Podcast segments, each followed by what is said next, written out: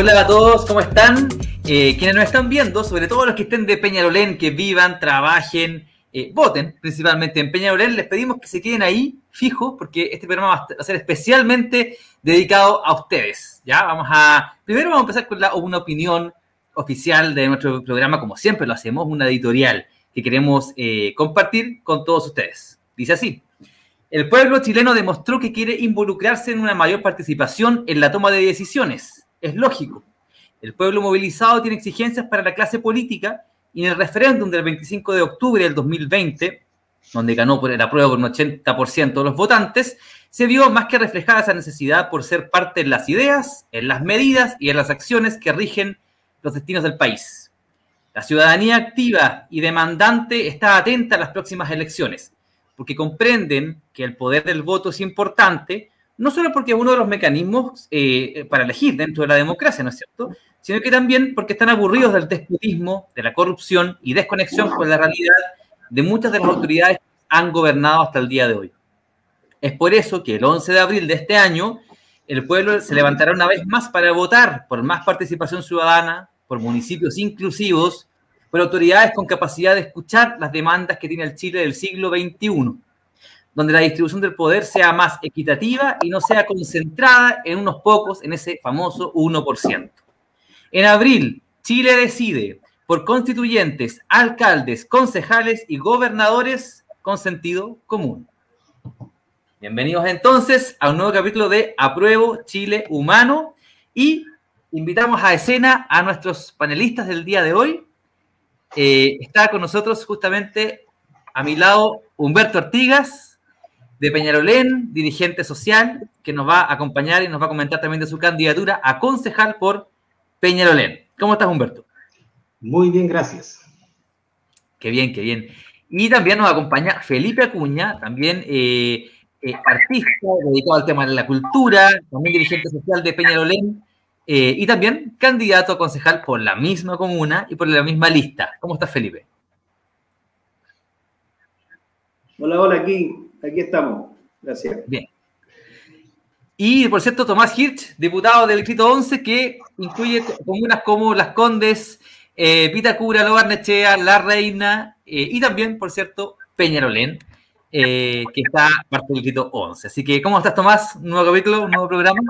Hola, ¿qué tal? ¿Cómo estás, Danilo? Qué bueno poder estar nuevamente acá y con estos grandes invitados efectivamente representamos a cinco comunas, pero yo diría que la comuna que tenemos más cerca en el corazón es Peñalolén. Y no lo digo porque tengamos aquí a dos grandes dirigentes y candidatos Peñalolén. Yo creo que todas y todos lo saben, siempre ha sido la comuna que nos eh, inspiró a volver a este distrito, allí donde tuvimos a nuestra maravillosa Laura Rodríguez como diputada hace tantos años eh, y donde siempre quisimos volver. Así que muy contento de estar hoy día con, con Humberto y con Felipe, los saludo con un abrazo grande y para conocer las propuestas, los problemas, las ideas, todo lo que pasa y lo que queremos que pase en Peña. Así que muchas gracias por estar.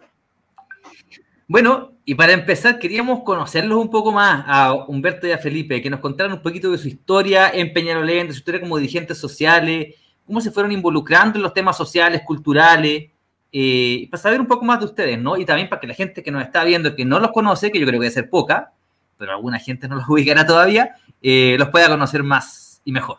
Eh, cuéntanos un poquito de ti.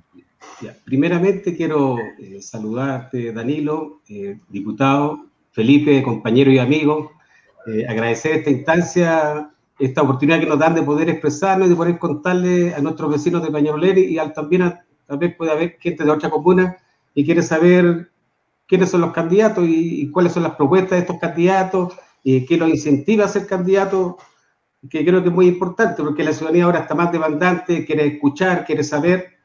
Eh, yo me inicié a los 18 años de edad en el tema de la organización social. Eh, me propusieron eh, muy joven, un dirigente al cual le tengo un gran respeto y mucho cariño, que ya partió hace muchos años. Él fue el que me me metió este bichito del tema social. Igual quiero hacer un reconocimiento a él, don Domingo Mena Cifuentes, que es muy conocido, fue muy conocido en su tiempo por su gran labor. Y me dijo, Humberto, te invito, me gustaría que fueras candidato eh, para la Junta de Vecinos. Yo, la verdad, 18, 19 años, era el más joven de todos los candidatos, y acepté. Dije, acepté este, este desafío porque tenía ganas de, involucrarme con, con, los vecinos y de colaborar.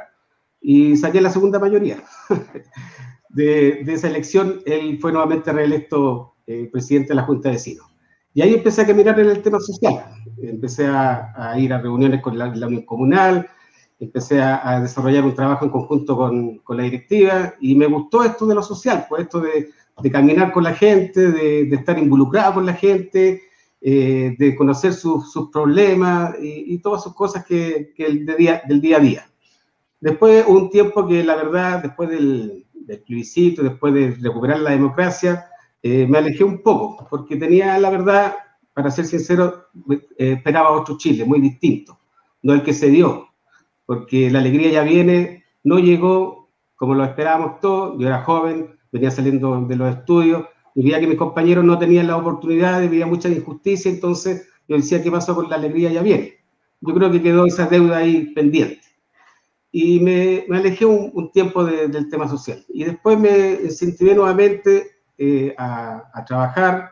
Tuve la ocasión de, de, apoyar la candidatura en ese momento del diputado eh, Enrique Acorsi. Me entusiasmó porque lo conocía, sabía de su trabajo que hacía él en, en, en el hospital Carlos Maquena. Y me encontré ahí con Felipe Acuña y Juan Carlos González, quienes estaban haciendo la campaña. Me acerqué a ellos, le dije, me quiero poner a disposición de esta campaña. Eh, bueno, un paréntesis, trabajé también en la campaña de la compañera Laura Rodríguez, eh, pero a full, eh, cuando recuperamos la democracia. Y ahí me empecé a involucrar nuevamente en el tema social, colaborar con ellos en, la campaña, después de de la trabajo que hacían en la oficina parlamentaria, y así haciendo muchas cosas por los vecinos. Y posterior a eso, el concejal Leonardo Guerra asumió la concejalía, ganó la elección, me pidió que lo apoyara en esa elección, lo apoyé, y me dio la oportunidad de trabajar acá en el municipio. Cosa que estoy agradecido porque eso me permitió empezar a desarrollar un trabajo ya eh, eh, más, más, más profundo y, con, y, y, poder desarrollar también mis potenciales. Y que así hasta el día de hoy estoy muy contento porque el trabajo social es muy bonito, es un trabajo que a veces mucho tiempo, involucra mucho tiempo, mucho esfuerzo, pero eh, es muy gratificante. Y poder ayudar y poder estar ahí colaborando con la comunidad, yo creo que cualquier persona que tiene vocación social es, es de gran relevancia. Eso. Felipe, cuéntanos un poquito de ti. Bueno, muy buena, buenas tardes, ya casi buenas noches. Um, ojalá que nos estén viendo hartos carolinos. Eh, bueno, lo mío viene, yo vengo de una familia izquierda, eh, un papá que era un, poeta anarquista, mi hermano que trabajó en la, en la moneda como periodista en el gobierno de Salvador Allende. Y a nosotros el golpe nos pilla, me pilla um, en la casa donde vivíamos, vivíamos en ejército con la Alameda. Nos tocó ver mucha muerte, mucho, muchas cosas feas siendo casi un niño. Y el año 73 nos vinimos a Peñalolén en el mes de noviembre. Ahí llegamos a un campamento que se llamaba Aurora Chile. Eh, muy... El paisaje era todo muy bonito. Me, me encantó mi problema. Pero el hambre que se pasaba ahí era terrible. Y todo lo que se pasaba, lo que se vivía ahí, llegaban los militares a buscar a, buscar a vecinos que se los llevaban y ya no volvían los vecinos. Entonces mi mamá se hizo dirigente de, de ese campamento. Eh, con otro caballero que yo siempre hablo, eh, cuento, pero como que lo conoce, don Juan Muñoz, porque organizó ese campamento. Y junto con mi mamá, mi mamá fue también militante comunista. Y, bueno, pues de ahí viviendo hasta que eh, llega una edad que seguí como el camino, el camino, el, el camino que había que seguir nomás siendo afuera de, desde la familia, ¿no? Y, y fui este, en, ¿cómo se llama? Cuando oculto, en, el liceo organizaba cosas, organizaba, organizaba algunas marchas, llevaba panfletos, qué sé yo, eh, que iba a meeting por ahí, le decía a algunos, algunos cabros, algunos compañeros del liceo donde había alguna cosa y nos íbamos para allá.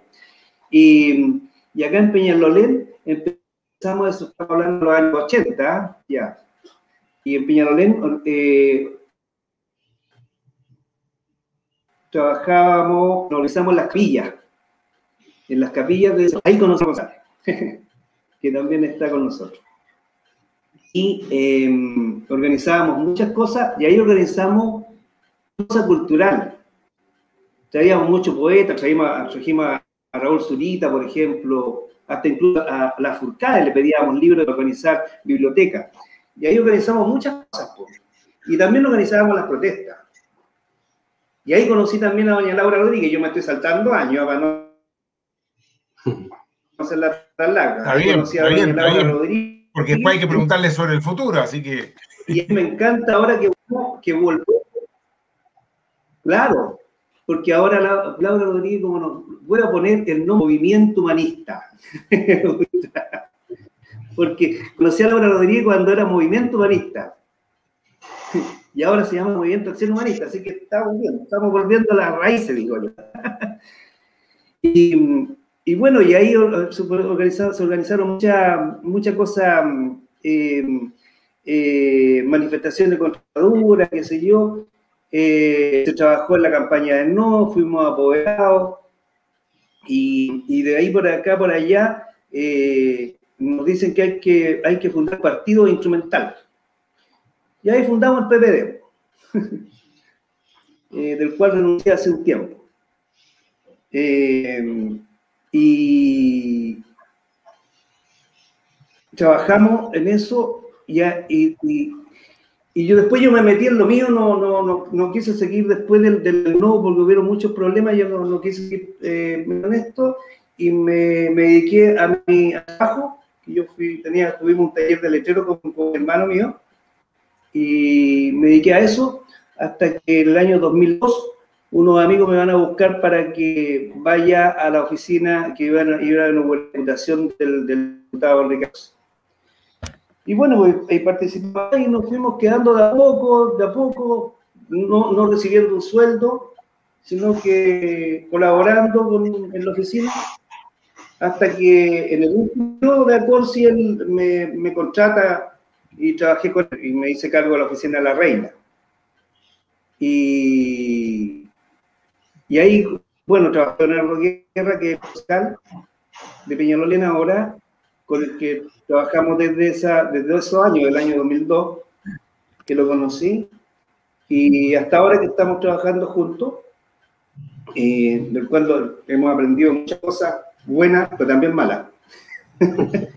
Bueno, vamos a ir viendo entonces las cosas que se vienen en base a esa trayectoria que ustedes dos tienen, que nos han, nos han contado, que bastante tienen altos puntos en común, ¿eh? Hay uno, esa historia que nos han ido recorriendo súper interesante. Así que, primero, eh, quería preguntarles a los tres, eh, de cara a lo que viene, ¿no? A este, a este desafío político-social que viene, que son las concejalías.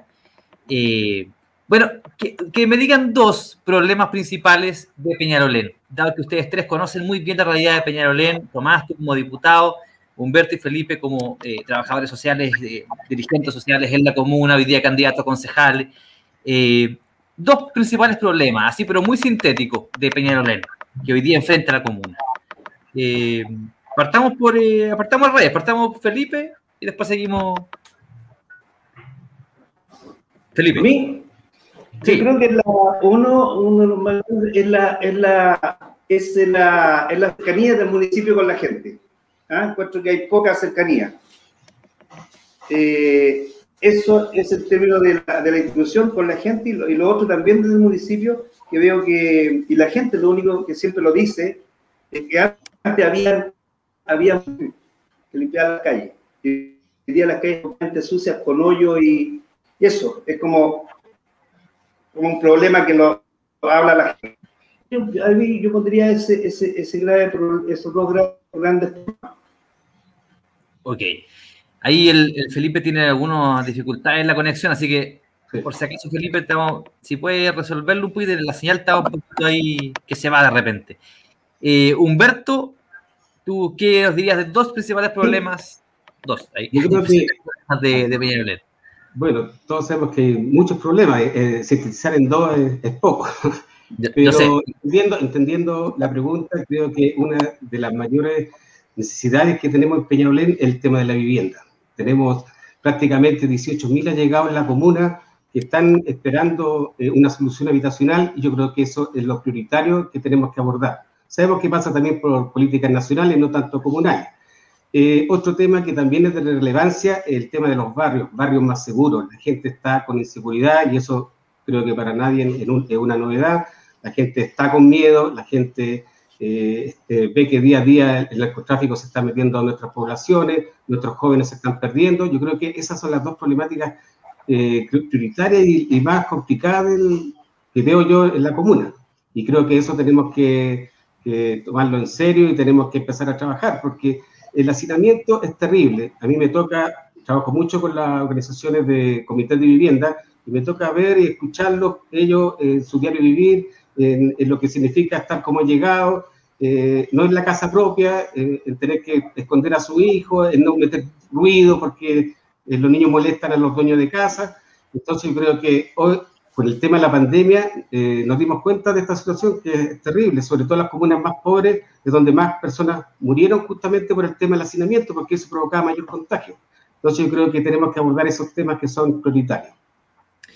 Tomás, Ahí es. Bueno, la verdad es que como estamos con dos dirigentes que conocen muy bien la comuna, que han estado insertos, que han estado trabajando, luchando por la gente, eh, ellos tocan inmediatamente los temas que me parece que son los centrales. Así que eh, yo podría ser Trump y decir me suma a los que, a los que han dicho. Pero en el ánimo de, de agregar algunos otros temas y compartiendo lo que ya se ha mencionado acá, hay dos que a mí me parece importante. Peñalolén es una de las comunas que ha estado luchando desde hace mucho tiempo y que me motivó a mí a trabajar por una ley de plebiscitos comunales eh, reales, accesibles a la ciudadanía y vinculantes. Eh, hay ganas de participar. Peñalolén tuvo un problema serio en el pasado con un plebiscito que los dejó muy amarrados y con muchas dificultades para poder eh, destinar terrenos, por ejemplo, a proyectos de vivienda social. Eh, los terrenos que hay son terrenos carísimos, que, en que especulan algunos sectores, ¿no es cierto?, algunos propietarios privados que tienen unos enormes terrenos en la zona precordillerana, porque ojo, a veces se dice que no hay terreno en Peñarol. No, hay terreno, hay terreno, una comuna que tiene todavía mucho terreno, pero se especula con el valor de la tierra y eso ha generado la imposibilidad de... Entonces, ahí hay un primer tema, participación ciudadana es una demanda y una necesidad de la, comunidad de Peñalolena. Una segunda cuestión que yo agrego a lo que ya se ha dicho es, eh, es una comuna muy segregada, tiene, hay como dos Peñalolenes. Uno el Peñalolén antiguo, clásico de San Luis de Macul, la, la Faena, Lo Hermida y Peña Alto. Y después está todo este nuevo Peñalolén, como lo llaman, que son unos barrios, ¿no es cierto?, que están muy desconectados del resto, muy cerrados y encerrados sobre sí mismos. Yo creo que es una comuna que tiene una tremenda oportunidad de integración, de vínculo, de, compartir entre sectores, ¿no es cierto?, con distintas realidades en los temas socioeconómicos, eh, pero que viven en, un mismo ámbito, en un mismo mundo territorial. Entonces creo que hay que promover mucho más la integración de los distintos mundos que viven en, eh, en, Peñalolén, para que no solo vivan, sino que convivan. Y ahí creo que hay un, desafío que puede ser una, una, experiencia muy bonita a lograr en Peñalolén.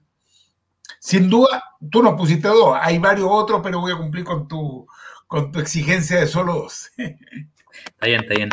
Eh, quería llevarlo a un tema que engarza con lo nacional y lo local, hace el link, porque, eh, bueno, en Peñalolén vimos escenas bien dramáticas durante el estallido social, ¿no? El tema de las movilizaciones, escenas muy lindas por un lado, pero también muy dramáticas de represión de carabineros de Chile en Peñarolén. Eh, y quería preguntarle un poco su impresión de eso, ¿no? Y cómo ha ido evolucionando esa situación, porque también, por un lado está la represión, pero por otro lado está la movilización de la gente que también ha ido eh, evolucionando, todo el tema de las ollas comunes, también es una expresión de lo mismo. Entonces, quería que nos contaran un poquito cómo ven este proceso que va del 2019 al día de hoy eh, en la comuna, en la comuna, más que a nivel nacional. Ahí, Humberto, partamos contigo. Eh, bueno, todos sabemos que el estallido social produjo un movimiento muy fuerte en, todo el país, pero también especial en Peñolén, porque Peñolén tiene historia de movilización. Recordemos que las primeras protestas que se hicieron para el, el tiempo del dictador fueron en Peñalolén, en Lormía, sobre todo, que, que era la, el sector donde más luchaban por la, recuperar la democracia y donde más eh, la gente se movilizaba. También el sector de Peñalolén Alto, el sector de las parcelas. Entonces, había una historia de movilización. Y cuando vino el estallido social, no tuvimos ajeno a eso. Entonces, Peñalolén también se movilizó, eh, se movilizó con fuerza, eh, también eso eh, provocó una represión que sabemos que fue bastante terrible. Los medios de comunicación, lamentablemente, sabemos que son controlados por los poderes económicos y ellos nos muestran esto, esto que estaba pasando en Peñalolén y eso provocó que muchas juntas de vecinos tuvieran que habilitar lugares, sus sedes sociales para atender a todos esos eh, compañeros que se habían afectado por esta represión. Y, con eso eh, se, mantuvo, se mantuvo, en algunos sectores se, alargó más, más de lo necesario, aunque la movilización yo creo que tiene que seguir, a lo mejor de distinta manera, porque después se nos vino el tema de la pandemia, que fue una situación que nos afectó a todos en el tema de salud, y ahí también las organizaciones tuvieron que cambiar el, el foco y, dedicarse más a, atender la necesidad de los vecinos, que fueron Sabemos que lo golpeó mucho, sobre todo a la clase nuestra, que es una clase eh, más pobre. Le cambian ahora, le dicen vulnerable, pero para mí pobre. Y, y las organizaciones tuvieron que empezar a activarse y empezar a enfrentar esta nueva realidad que nos trajo la pandemia y poder atender las necesidades de, de los vecinos. Pero, yo creo que la movilización eh, debe continuar, a lo mejor de distinta manera, pero no podemos dejar de movilizarnos porque si nos movilizamos, nuevamente nos van a como se dice, a meter gatos por liebre. Eso. Eh, Felipe. Quiero hacer una salvedad. Nosotros en, en estos momentos no somos dirigentes sociales, ¿eh? nosotros trabajamos en la concejalía en Peñarolén, ¿ya? Eh, eh, y nosotros como, como trabajadores ahí del de, de, secretario del concejal, Claro, el estallido muy fuerte. Eh, nos tocó, fuimos, estuvimos presentes aquí en, en, en donde, mm, donde se atacaba la comisaría. Y había un sector y también de mucha y de muchos niños. Y, y, fue muy fuerte todo eso lo que vimos porque porque las casas se llenaban de lagrimógena, se llenaban de balines, y, hubo un día en que un señor de una edad mayor de, no sé, 70 años, un poquito más, llegamos allá con el compañero Humberto y, y, digo, ¿qué le pasa? ¿Qué necesita? me dijo, lo único que quiero es un abrazo. Un abrazo, nada más esa cosa ya te empieza a quebrar, ya, pues ya uno ya no, sabe cómo, qué más hacer. Eh, hay esa institución eh, que no estaba cerca de la gente. Chuta, Felipe, te estás quedando súper feo. A ver. No se está escuchando, Danilo, no sé. No, no. Felipe, eh, te estás quedando un poquito pegado, a ver si nos, nos ayudan a los amigos de, de Tras Cámara, los directores aquí del programa, con Felipe quizás algo se puede hacer, porque está súper pegada tu señal, Felipe. Se entendía al principio, pero ya después ya no... Nos dicen eh, que si pudieras reiniciar tu computador, Felipe, y hacer el procedimiento nuevo de entrar al, al estudio, quizás puede ser una buena forma para enganchar mejor la señal. ¿Te parece? Porque te estás muy pegado. Vamos a, a continuar. O si no, continúa nomás, pues. Si no, Eso, intenta, tú revisar, intenta revisar el computador, nosotros continuamos acá justamente para que puedas tener mejor señal.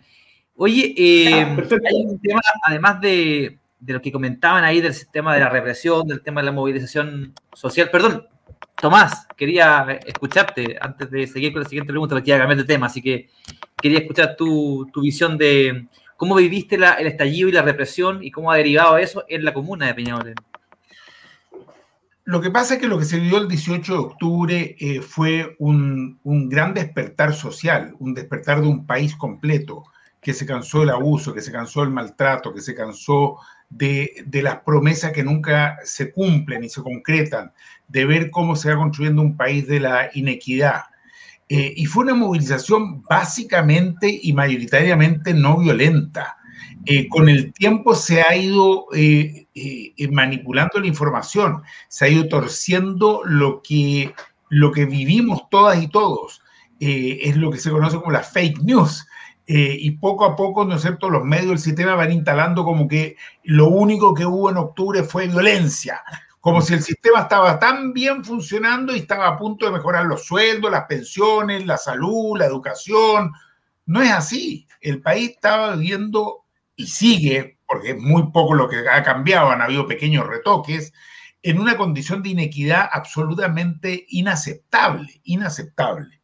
Eh, y frente a eso, ¿cuál fue la respuesta del gobierno? Represión, represión brutal, violación a los derechos humanos, eh, dispararle a los jóvenes, meterlos presos y tenerlos más de un año hasta el día de hoy presos, que son verdaderos presos políticos en cárceles chilenas. Eh, y eso Peñalolén lo vivió con mucha, con mucha dureza. Eh, yo vi a muchísima gente participando, muchos jóvenes efectivamente muy enojados. ¿Cómo no van a estar enojados? Se han visto eh, una propaganda de un país que supone que es una maravilla, que es el país de exportación, donde supone que estamos todos bien, cifras lindas, crecimiento del producto, y la realidad cotidiana que viven es miserable. Es salario mínimo en el mejor de los casos, es tener que trasladarse en locomoción colectiva como sardina, ¿no es cierto?, como ganado durante horas. Bueno, la verdad es que ese maltrato terminó por hacer explotar a la gente. Ahora, en Peñalolén efectivamente se mezcló con otras situaciones. Hay un problema serio de, de, del narcotráfico que va tomándose ciertos sectores porque hay un vacío por parte de quienes deberían estar, del Estado. No está la estructura, la institucionalidad del Estado para responder a la gente y entonces aparece el narcotráfico. Eh, o el microtráfico, que es muy doloroso porque eh, termina generando, ¿no es cierto?, que mujeres muchas veces que para sobrevivir ejercen el microtráfico terminan, ¿no es cierto?, en la cárcel, en una situación absolutamente inhumana.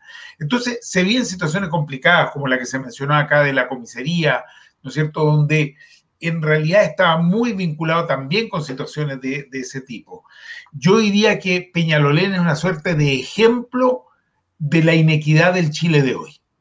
Y el distrito en general, pero Peñalolén en particular, es un ejemplo de lo que es un país que se vende como moderno, desarrollado, eh, con crecimiento económico, con lindas cifras, y una realidad que es brutal.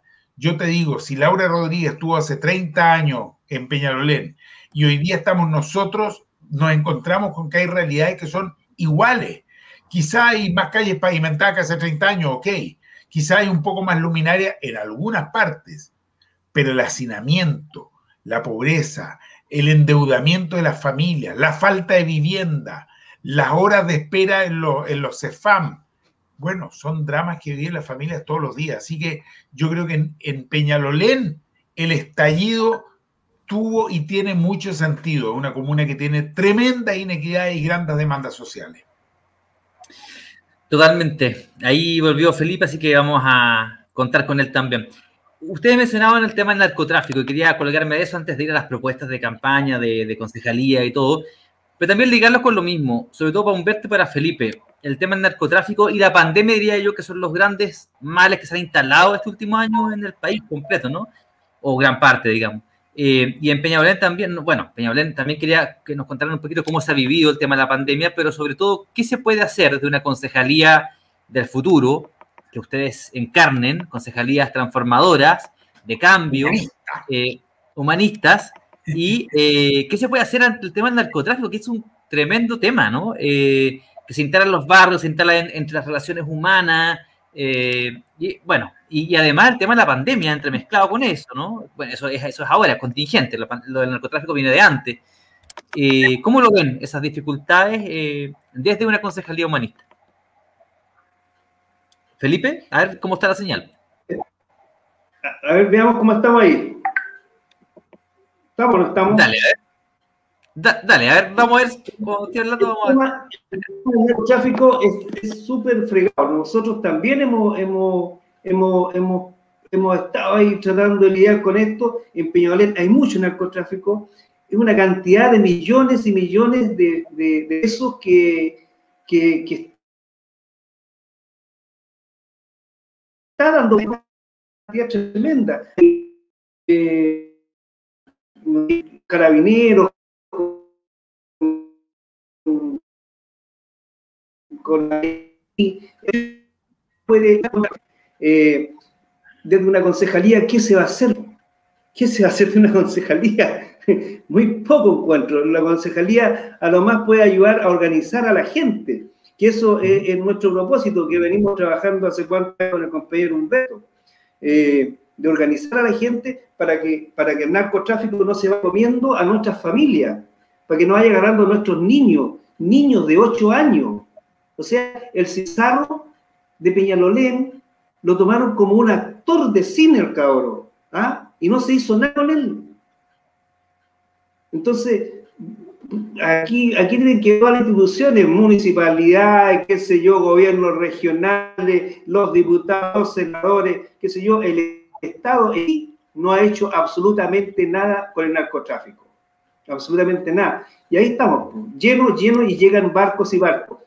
Eh, por eso yo, pienso que como, concejalía no es mucho lo que, lo que se puede hacer. Como concejalía, nosotros tratamos una vez de hacer alguna cosa, y lo que pasó, me tuvo que esconder. Chuta. Me tuve que esconder. Y Humberto, ¿tú cómo ves? Eh, bueno, algo decía Felipe ahí, la organización de la gente, ¿no? Yo creo que no es menor ese tema ante el tema del narcotráfico. Humberto, estás muteado, parece. Ahí. Tienes que apretar el, es. Ahí está. Ah, pensé que tú lo estabas manejando, por eso no quería tocar nada. No, ya. Eh, bueno, el tema es, bastante complejo. Yo sé que eh, es uno de los mayores temores que hay en este minuto dentro de la población, dentro de los barrios, el tema del narcotráfico, cómo ha ido penetrando eh, a nuestras familias, a nuestros niños. yo creo que las se entiende que esto es parte de políticas nacionales, porque los municipios en realidad están atados casi de mano con este tema, es muy poco lo que pueden hacer. Y yo no sé por qué la política del gobierno siempre está enfocada en atacar el, el, narcotraficante grande, pero no se preocupa del chico, del que vende, el que le suministra ahí a, los, a, los, vecinos. No, no, no, entiendo esa política. Yo creo que debería cambiar, por lo menos desde, desde la política de, de, gobierno con respecto a cómo enfrentar el tema del narcotráfico. ¿Qué nos queda a nosotros? Nosotros como eh, concejalía, sé que vamos a ser concejales, eh, nos queda organizar a la gente, organizar a la Junta de Vecinos, organizar a, los centros culturales, porque yo creo que también esto pasa por un tema de, darle herramientas a los jóvenes para que ocupen su tiempo en otras cosas que, tengan más importancia.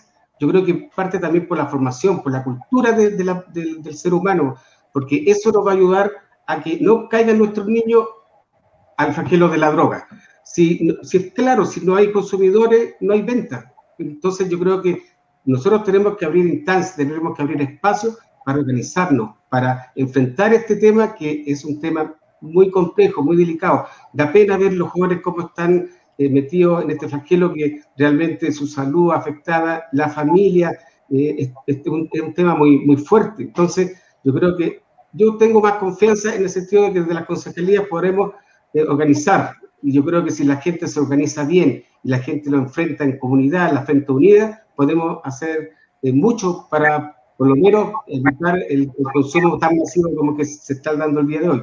Y los municipios, sabemos que los municipios tienen un presupuesto que, que, no alcanza tal vez para ciertas políticas eh, comunales como para hacer, enfrentar esto, sobre todo una comuna como la nuestra que tiene un, tiene, tiene un presupuesto anual que son de 75 mil millones de pesos y todos sabemos que, que, no, es, no, es, suficiente, no somos, no somos Las Condes, no somos Vitacura, no somos Barnechea. Entonces los, los presupuestos son muy acotados y no hay, yo creo, ítem como para poder hacer ciertos programas que, que podrían también ayudar para que la juventud, y no es solamente la juventud, sino está viendo ahora gente mayor que también está consumiendo drogas. Entonces yo creo que pasa, que pasa por políticas comunales que podamos enfrentar, pero lo más importante es la organización. Si nos unimos todos, si lo enfrentamos como un cuerpo, podemos enfrentar este, esta situación que nos afecta del microtráfico. Humberto, eh, yendo a temas más positivo, ¿no? Ya de, estos son los temas más, más densos, más complicados, pero tú has estado trabajando el tema de la vivienda hace muchos años, eh, con movimientos, hay el, MAP, ¿no? Movimiento Autónomo de la Vivienda. Eh, cuéntanos un poquito de, ese tema que sé que te apasiona y además cómo también se, puede, desde una concejalía transformadora, humanista, cómo se puede llevar adelante, potenciar ese tema, digamos, es la resolución eh, de ese tema o ayudar en, ese, en esa resolución, en esa solución. ¿Cómo lo ves tú? Mira, eh, bueno, llevo ya eh, unos años trabajando con el movimiento autónomo de vivienda que lidera eh, Juan Vera, que a propósito es candidato a constituyente y que yo creo que va a ser un muy buen constituyente porque él va a defender y, y él va a ser el que va a pedir que, en conjunto con toda la gente, por supuesto, que la vivienda ya no sea un acceso, sino sea un derecho, porque yo creo que todo parte por las políticas y por la constitución, que, en este momento es lo más importante, que la vivienda sea un derecho.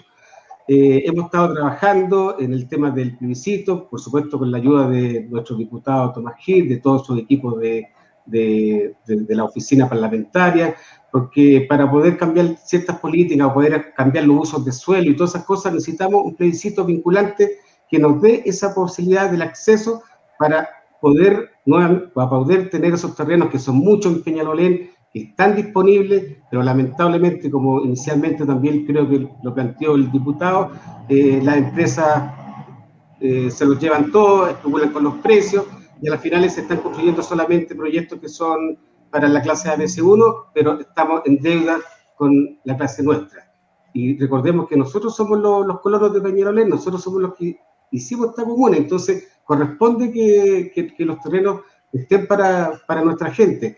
La gente no se quiere de, Peñarolén, el peñarolino ama su comuna, la quiere, no quiere irse a otra comuna, no, no, él quiere estar porque el Peñarolén tiene un encanto especial, no sé si será su cordillera, pero es algo que, que a uno, lo, eh, uno de repente dice, me voy a ir al sur, me voy a ir al campo, me voy a ir al norte, pero es tan fuerte el arraigo con Peñarolén que yo creo que nadie se quiere ir.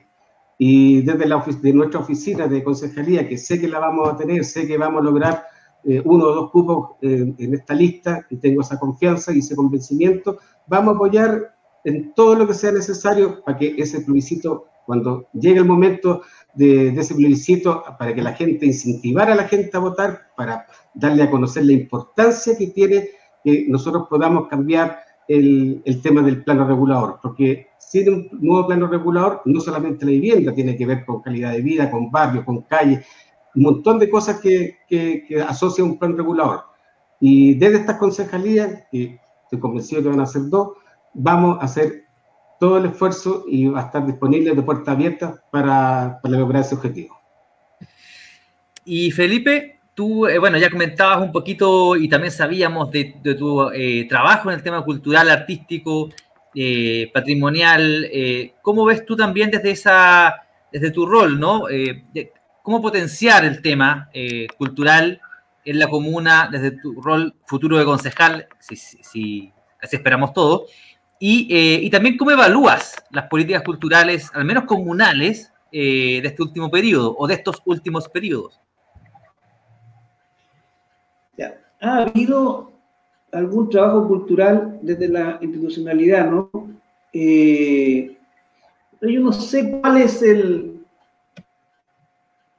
el, tornillo o la tuerca que falta para que el gobierno, en este caso el municipio, con las organizaciones culturales puedan trabajar en, en conjunto, sin que la organización social o cultural pierda su independencia. No, sé si se me entiende un poco lo que quiero expresar, porque, porque las organizaciones culturales, muchos, no, yo no quiero nada con el municipio. Nada, lo Hermida, por ejemplo, es una, es una, allá hay una explosión cultural tremenda, hay un tremendo trabajo cultural en lo Hermida y ellos no quieren nada con el municipio.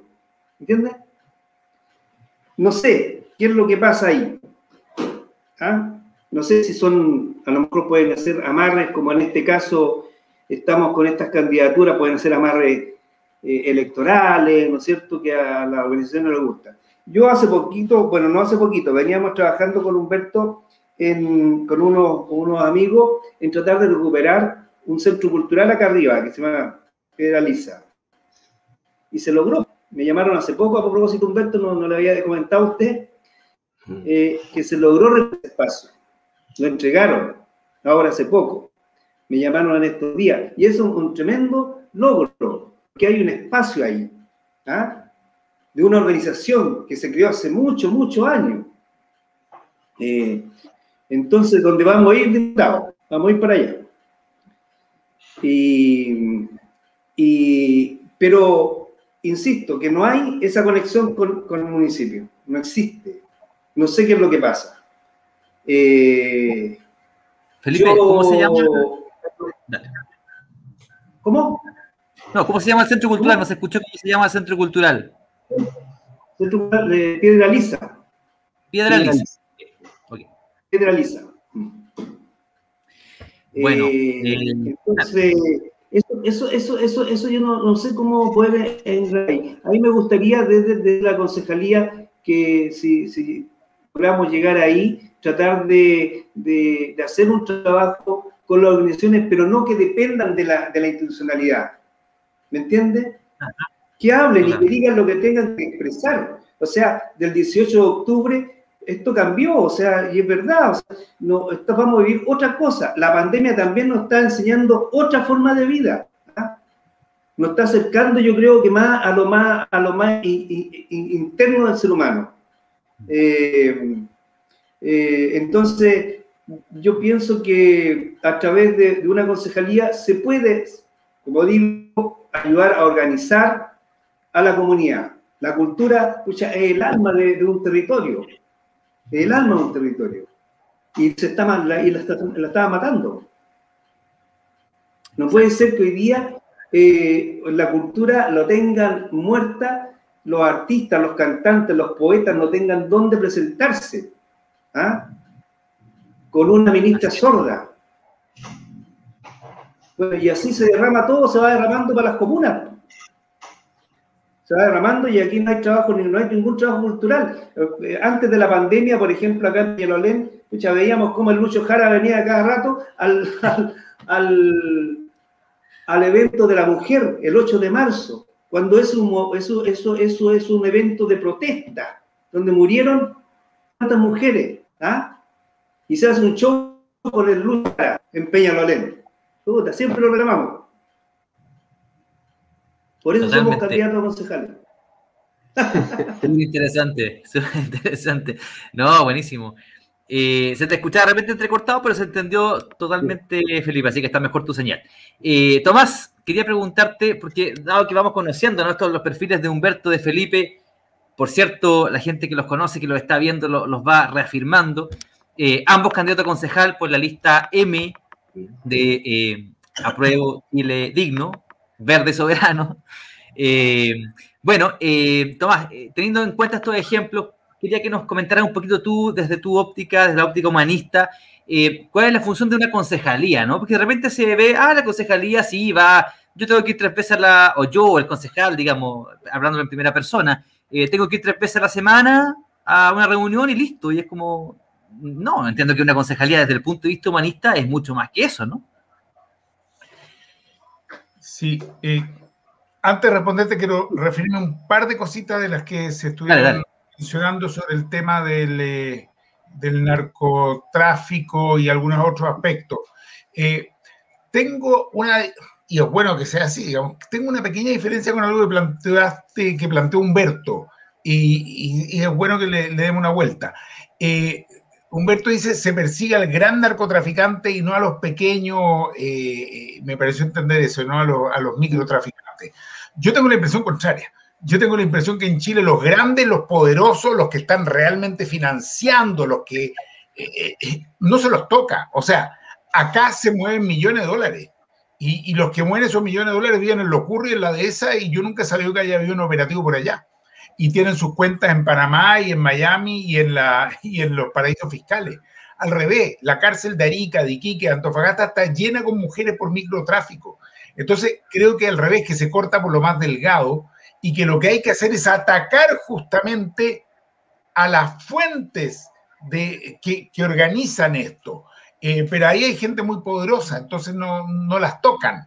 Eh, y creo que ahí sí habría que, meterse. Y, y, a mí me parece que en el tema del narcotráfico que se estuvo mencionando antes es fundamental la organización de la comunidad, tal como se estuvieron mencionando tanto Humberto como Felipe, contribuir como concejales, creo que se puede ayudar mucho a contribuir a la, al fortalecimiento de la organización.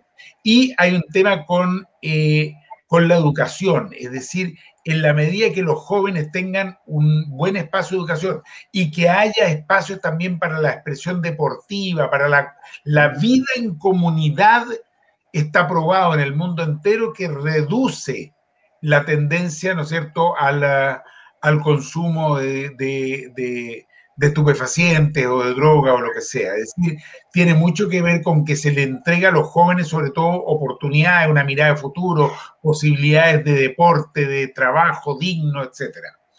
Ahora, yo creo que la tarea de un concejal humanista o, de, imbuido del espíritu del humanismo eh, va en esta dirección que estamos hablando, es decir, cómo generar una comunidad empoderada, que se organiza, que se moviliza por sus derechos, que incide, que busca influir, que está viva y presente en la municipalidad.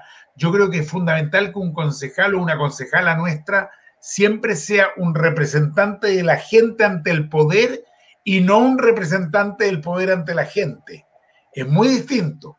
A eso nos referimos nosotros cuando decimos de espalda al Parlamento, de espalda al municipio, de espalda a la institucionalidad y de cara a la gente. Entonces a mí me encantaría que el día de mañana, cuando Humberto y Felipe sean concejales eh, y en las otras comunas del distrito tengamos concejalas y concejales electos, estén siempre eh, fiscalizando al poderoso, fiscalizando al, resto de las autoridades, atentos a lo que ahí pasa y muy, muy transparentes con la gente, con la ciudadanía, con la comunidad. Yo creo que ahí hay una tarea que es eh, fundamental. Eh, ser una voz y unos ojos de la comunidad en el órgano municipal. Eso creo que es lo más importante.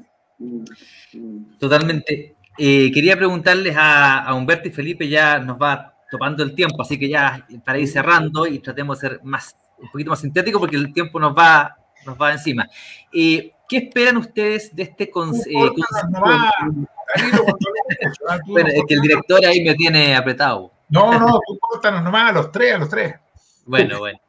Eh, quería preguntarle qué esperan del Consejo Municipal que se viene, porque entiendo que el Consejo Municipal que viene no va a ser igual, sí o sí. O sea, eh, por ley, el tema de que no se pueden reelegir y todo el tema va a cambiar en gran parte, en más de la mitad. Eh, van a ser nuevos concejales y esperamos que ustedes estén ahí, pero ¿qué esperan de ese nuevo Consejo Municipal y de la nueva alcaldía que asuma? Sea la misma u otra, bueno, pero del mismo signo u otro político, vamos a ver, pero esperamos que sea otro, pero ¿qué esperan ustedes de esa alcaldía nueva y de ese consejo municipal nuevo?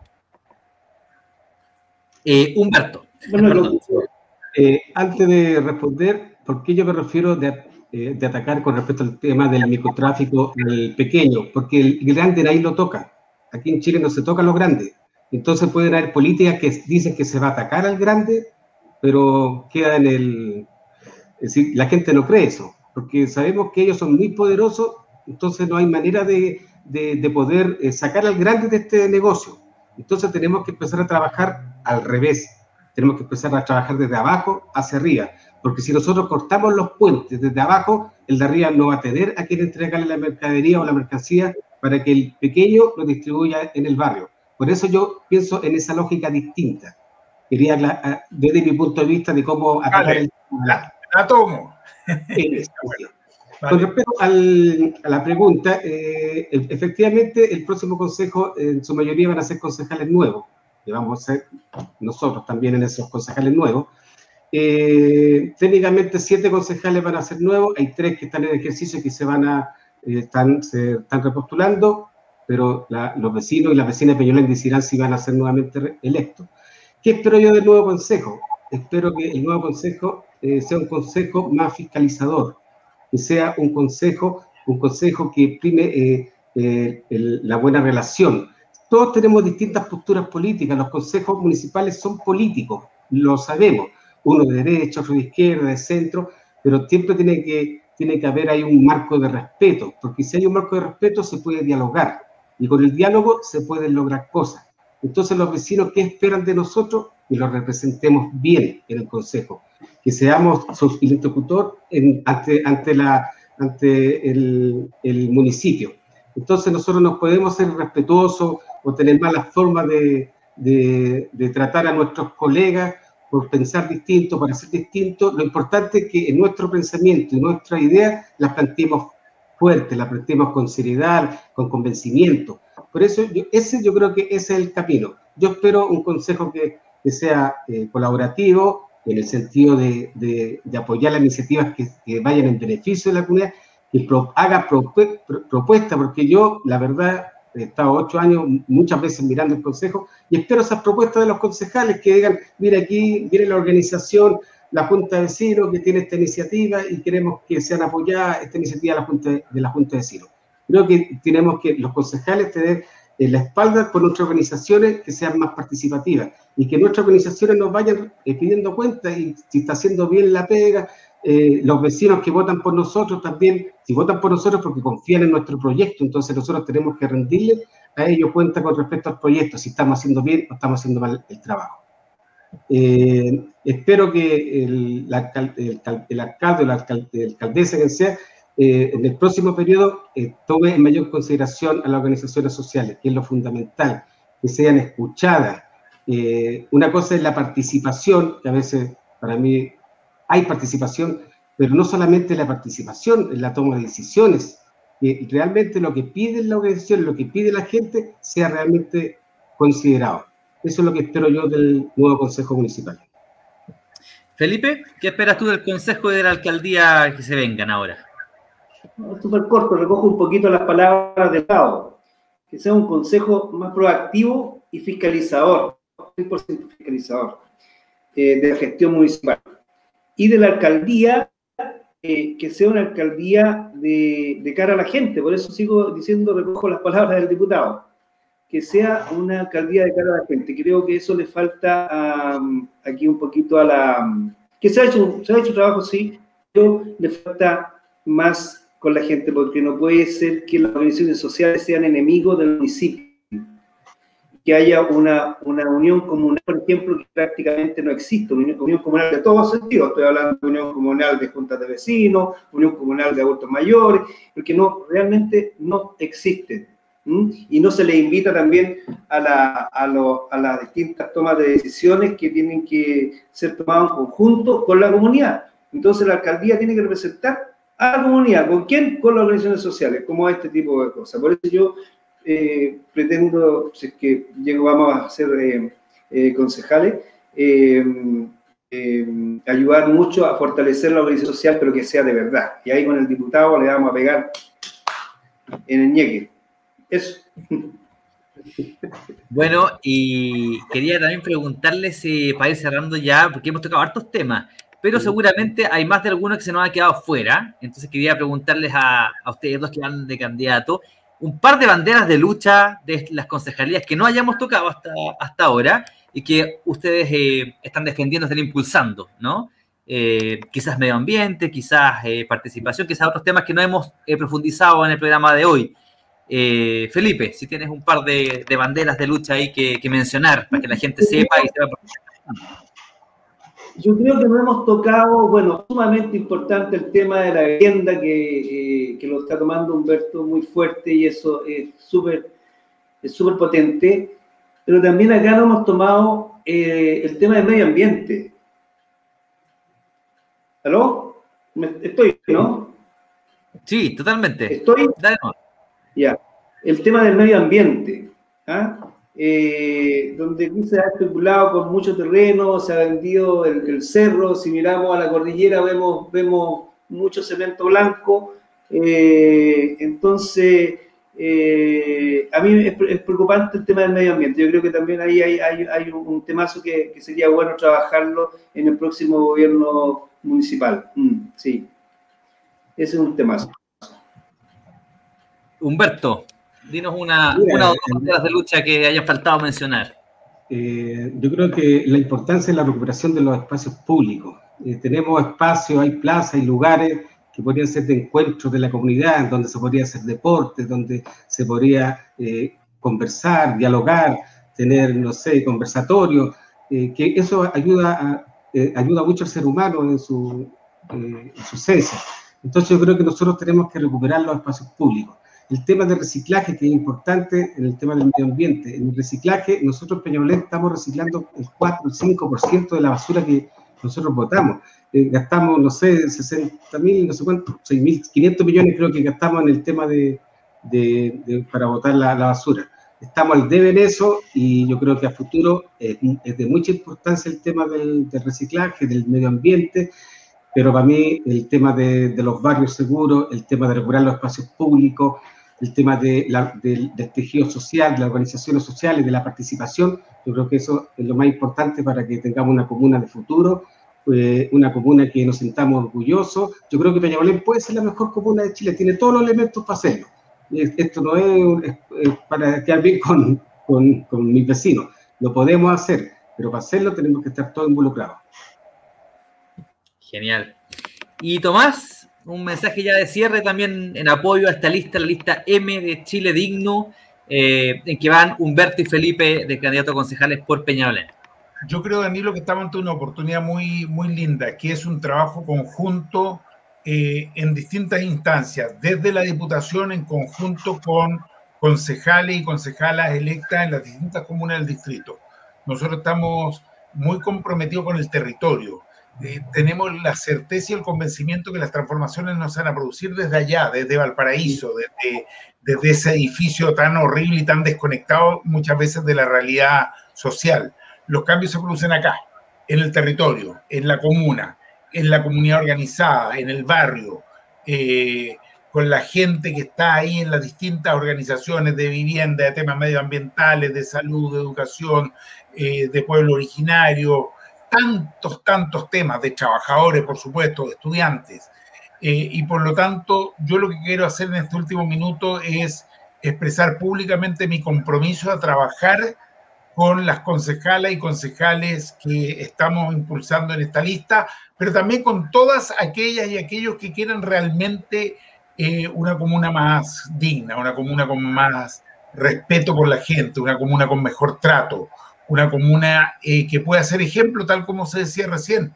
Yo creo que Peñalolén tiene todos los elementos para lo que los humanistas llamamos ser un efecto demostración, es decir, generar una capacidad de transformación al interior de la comuna que pueda ser luego tomada por otras comunas, replicada y así avanzar hacia un Chile más justo, un Chile mejor para todas y para todos. Bueno, vamos cerrando el capítulo de hoy día de Apruebo Chile Humano. Eh, mientras se me replica la voz en algún lugar ahí, hay un efecto rebote. Estamos terminando entonces el capítulo de hoy. Vamos a seguir con nuevos eh, capítulos con más candidatos y candidatas del Distrito 11, por un lado, La Reina, Los Barnechea, Las Condes, que tenemos candidaturas, y de todo el país, porque Acción Humanista lleva candidatos y candidatas en diferentes regiones, en diferentes comunas de la región, de otras regiones, así que eh, los vamos a estar dando a conocer eh, conversando con ellos sobre sus propuestas y sus eh, visiones. Cada constituyente, alcalde y a concejal. Así que la vamos a estar invitando de lunes a lunes y jueves en las semanas que vienen. Así que los esperamos a todos y a todas. Les agradecemos haber estado hoy día acompañándonos. Agradecemos a Humberto, Felipe, candidatos ambos por eh, concejales por Peñalolén, por la lista M, y a Tomás, por cierto, diputado del distrito 11 también, eh, que juega de local, que aquí está de panelista. Así que eh, les agradecemos a los tres por haber estado acá y a todos quienes nos han visto hoy día. Nos vemos entonces la próxima semana. Muchas gracias a ti, Danilo, y a todas y todos los que hacen posible este programa. Al Nico, que estando lejos en este momento, está por allá por Italia, pero nos está ayudando tanto. Al Nano, a la Carmen Gloria, al Álvaro, a Flavio, bueno, a todo el equipo y a ti en particular por ayudarnos con el programa. Y a nuestros invitados de hoy día, un gran saludo y vamos con todo. Vamos con todo. Muchas gracias por la invitación. Chao, chao. Chao.